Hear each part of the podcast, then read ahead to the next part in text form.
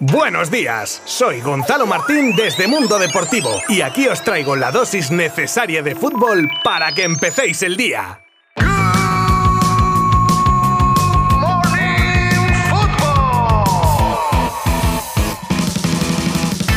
Hola, muy buenas, bienvenidos. Jueves 21 de abril, episodio 154 de la segunda temporada de Good Morning Football. ¡Qué barbaridad! Y qué satisfacción también el apoyo que dais a este podcast para que os siga acercando de lunes a viernes toda la actualidad del mundo del fútbol. Millones de gracias. Hoy vamos a repasar los partidos jugados ayer miércoles, con algún pinchazo que otro y algún campeón que otro también, aunque de manera virtual. Enseguida os lo cuento. Y en cuanto a las noticias más destacadas, hay tercer capítulo de los audios Rubiales Piqué, nueva y puede que última oferta de renovación a Sergi Roberto, las medidas que tomará el West Ham para evitar la invasión alemana que sufrió Barcelona, la renovación que se prepara en el United y más cosas que tendréis que descubrir en los próximos minutos. Os habla Gonzalo Martín desde Mundo Deportivo y comenzamos ya mismo. Pinchazo del Atlético de Madrid en el Wanda tras el empate a cero en el estreno en el banquillo del Granada de Aitor Caranca. Y es que, aunque ahora mismo esté segundo el equipo del Cholo, hay rivales con un partido menos y está todo tan apretado que la pérdida de puntos les puede salir caro a los colchoneros. El Getafe asaltaba balaídos y se imponía 0 a 2 al Celta dando un pasito más hacia la salvación y el miércoles terminaba con la victoria del Real Madrid en el Sadar por 1 a 3 en un partido como siempre duro contra Osasuna y que a pesar del resultado cuyo tercer gol lo marcaban los blancos ya en el descuento, el Madrid fallaba dos penaltis, por lo que la renta pudo ser mayor. De esta manera, no matemáticamente, pero sí casi virtual, la consecución del campeonato de liga por parte del Madrid.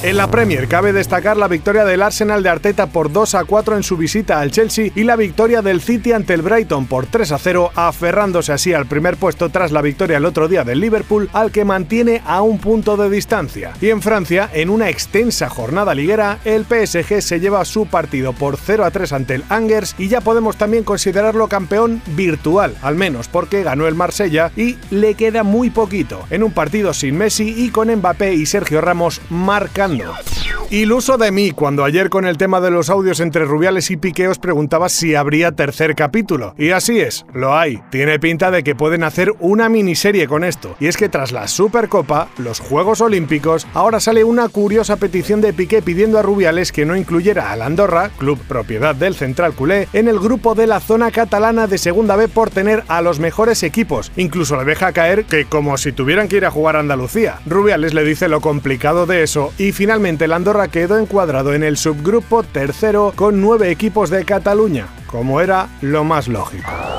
Hace unos días os contaba que en esta semana habría reuniones de renovación con diversos jugadores y ayer Mateo Alemani y los agentes de Sergi Roberto se vieron en la ciudad esportiva para trasladarle una oferta de un año de duración, ampliable otro dependiendo de su rendimiento y con una importante bajada de salario. Con estos datos encima de la mesa, la patata caliente pasa a Sergi Roberto que tendrá que elegir si renovar a la baja o contemplar otras opciones.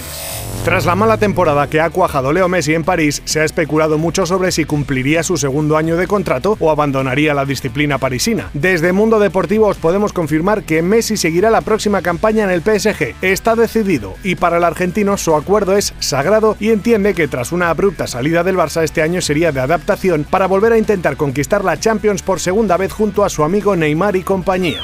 El West Ham, próximo rival del Eintracht en la Europa League, ha tomado buena nota de lo acontecido el otro día en el Camp Nou con la afición alemana y pretende tomar medidas para evitar una invasión como la de Barcelona. De primeras, los visitantes no podrán comprar entradas del sector local del estadio. Los abonados tendrán la opción de adquirir dos plazas adicionales por persona y habrá mano dura con la reventa. Veremos qué escenario nos encontramos el día del partido con un llenazo, ya que el equipo inglés ha colgado hace poco el no hay entradas.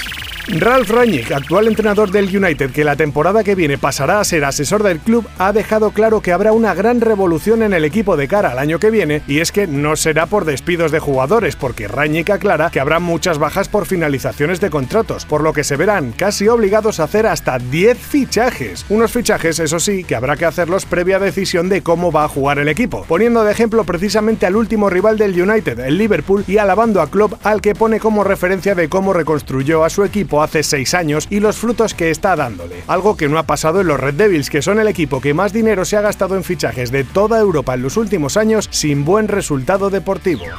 ¿Os acordáis que hace tiempo os contaba que se subastaría la camiseta que lució Diego Armando Maradona contra Inglaterra en 1986, la de la mano de Dios? Pues, por si os interesa, ayer se abrió la veda para conseguir la mítica camiseta del Pelusa y tendréis hasta el 4 de mayo. Ahora bien, ya os aviso que nada más abrirse la puja, un individuo ya ofreció algo más de 5 millones de euros. Pero bueno, ¿qué son 5 millones de euros? Yo qué sé, por ejemplo, unas comisiones por aquí, otras por allá, y listo.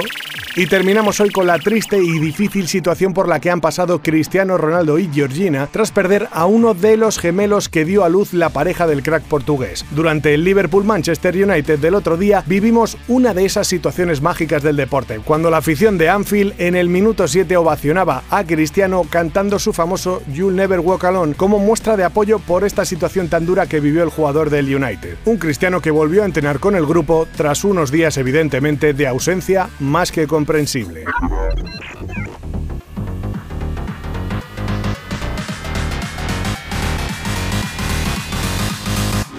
Y hasta aquí llegamos hoy. Bien, ¿no? Hoy tenéis nueva tanda de partidos de la Liga Santander con el Barça viajando a San Sebastián para medirse a la Real a las 9 y media de la noche. Ya sabéis que tanto este como el resto de partidos los podréis seguir minuto a minuto desde mundodeportivo.com. Yo mañana os haré también el pertinente resumen acompañado de las noticias más destacadas del día. Gracias por estar ahí. Abrazo virtual. Adiós.